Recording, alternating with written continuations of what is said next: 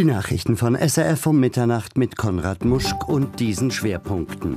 Nach dem Volksentscheid für eine 13. AHV-Rente, nun geht es um die Frage der Umsetzung und Finanzierung. Und bei den Wahlen im Kanton St. Gallen gewinnt die SVP, die Grünen verlieren Stimmen.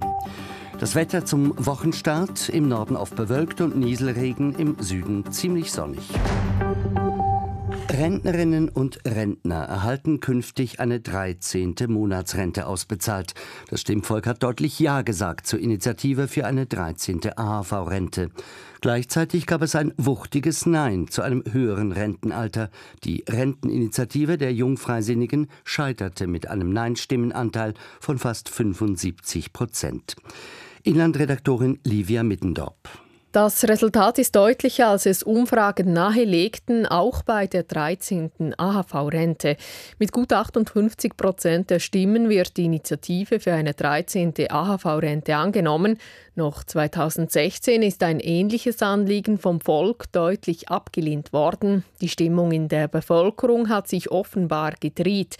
Die steigenden Mieten und Krankenkassenprämien und die generelle Teuerung, das alles mache sich nun bemerkbar, sagt SP-Fraktionspräsidentin Samira Marti. Der Tenor für die Menschen habe es kein Geld, komme nicht mehr an. Das glauben die Menschen schlicht und einfach nicht, wenn man gleichzeitig Milliarden von Franken für die Credit Suisse und eben für die Covid-Pandemie ausgegeben hat. Ab 2026 soll den Rentnerinnen und Rentnern nun jährlich eine 13. Monatsrente ausbezahlt werden. Eine mögliche Finanzierung ist die Erhöhung der Lohnbeiträge. Die Gegnerinnen und Gegner warnen, durch das Ja zur 13. AHV-Rente würden nun der Mittelstand und junge Familien zur Kasse gebeten.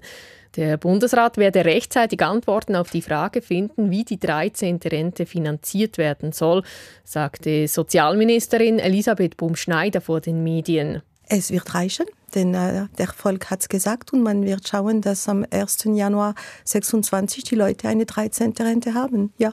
Noch in diesem Jahr wolle der Bundesrat einen Vorschlag zur Finanzierung vorlegen. In den Kanton St. Gallen. Dort konnten die Stimmberechtigten nicht nur über die AHV abstimmen, sondern auch ihr Kantonsparlament und ihre Regierung neu wählen. Große Gewinnerin ist die SVP. Sie kann ihre Stärke im St. Galler Parlament ausbauen. Ostschweiz-Korrespondentin Selina Etter. Die SVP gewinnt, die Grünen verlieren. Die Resultate der St. Galler Parlamentswahlen sind ähnlich wie diejenigen der nationalen Wahlen im vergangenen Herbst. Die grüne Welle von vor vier Jahren wird wieder ausgebügelt und mit sieben zusätzlichen Sitzen kann die SVP St. Gallen sogar ihre damalige Stärke übertrumpfen und zwei Sitze obendrauf legen. Auf der anderen Seite verliert die Grüne Partei drei Sitze und damit gleich auch ihre Fraktionsstärke im St. Galler Kantonsrat. Ebenfalls verloren hat die FDP, nämlich drei Sitze. Sie hat es nicht geschafft, vakante Sitze zu verteidigen. Für die bürgerliche Ratsseite als Ganzes wiegt aber der Gewinn der SVP die Verluste der FDP auf. Zusammen haben sie nun die absolute Mehrheit im Kantonsrat. Mit einem blauen Auge davon kommt die SP, sie verliert nur einen Sitz. Bei den St. Galler Regierungswahlen haben die fünf bisherigen die Wiederwahl geschafft. Zwei Sitze sind noch vakant. Niemand der neuen Kandidatinnen und Kandidaten erreichte das absolute Mehr. Am besten abgeschnitten hat die SVP mit Dana Zemp und Christoph Hartmann. Auf dem dritten Platz liegt Bettina Surber von der SP, die den zweiten Sitz ihrer Partei in der St. Galler Regierung verteidigen will. Der zweite Wahlgang ist am 14. April. In der Stadt Zürich hat am Abend eine Mahnwache gegen Antisemitismus stattgefunden. Dabei versammelten sich, einer Schätzung zufolge, einige hundert Personen, wie die Nachrichtenagentur Keystone SDA berichtet.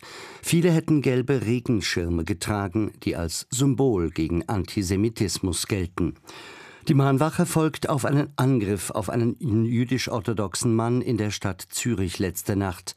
Nach Polizeiangaben hat ein Jugendlicher den 50-jährigen Mann mit einer Stichwaffe angegriffen und lebensbedrohlich verletzt. Die Polizei nahm den Tatverdächtigen noch vor Ort fest. Die Hintergründe der Tat sind nicht bekannt. Die Ermittlungen würden die Möglichkeit eines antisemitisch motivierten Verbrechens ausdrücklich einschließen, so die Polizei. In die Ukraine. Dort seien im Februar pro Tag so viele russische Soldaten getötet oder verletzt worden wie noch nie seit dem russischen Einmarsch. Das schreibt das britische Verteidigungsministerium. Es geht laut Mitteilung für den Februar von durchschnittlich 983 russischen Opfern pro Tag aus.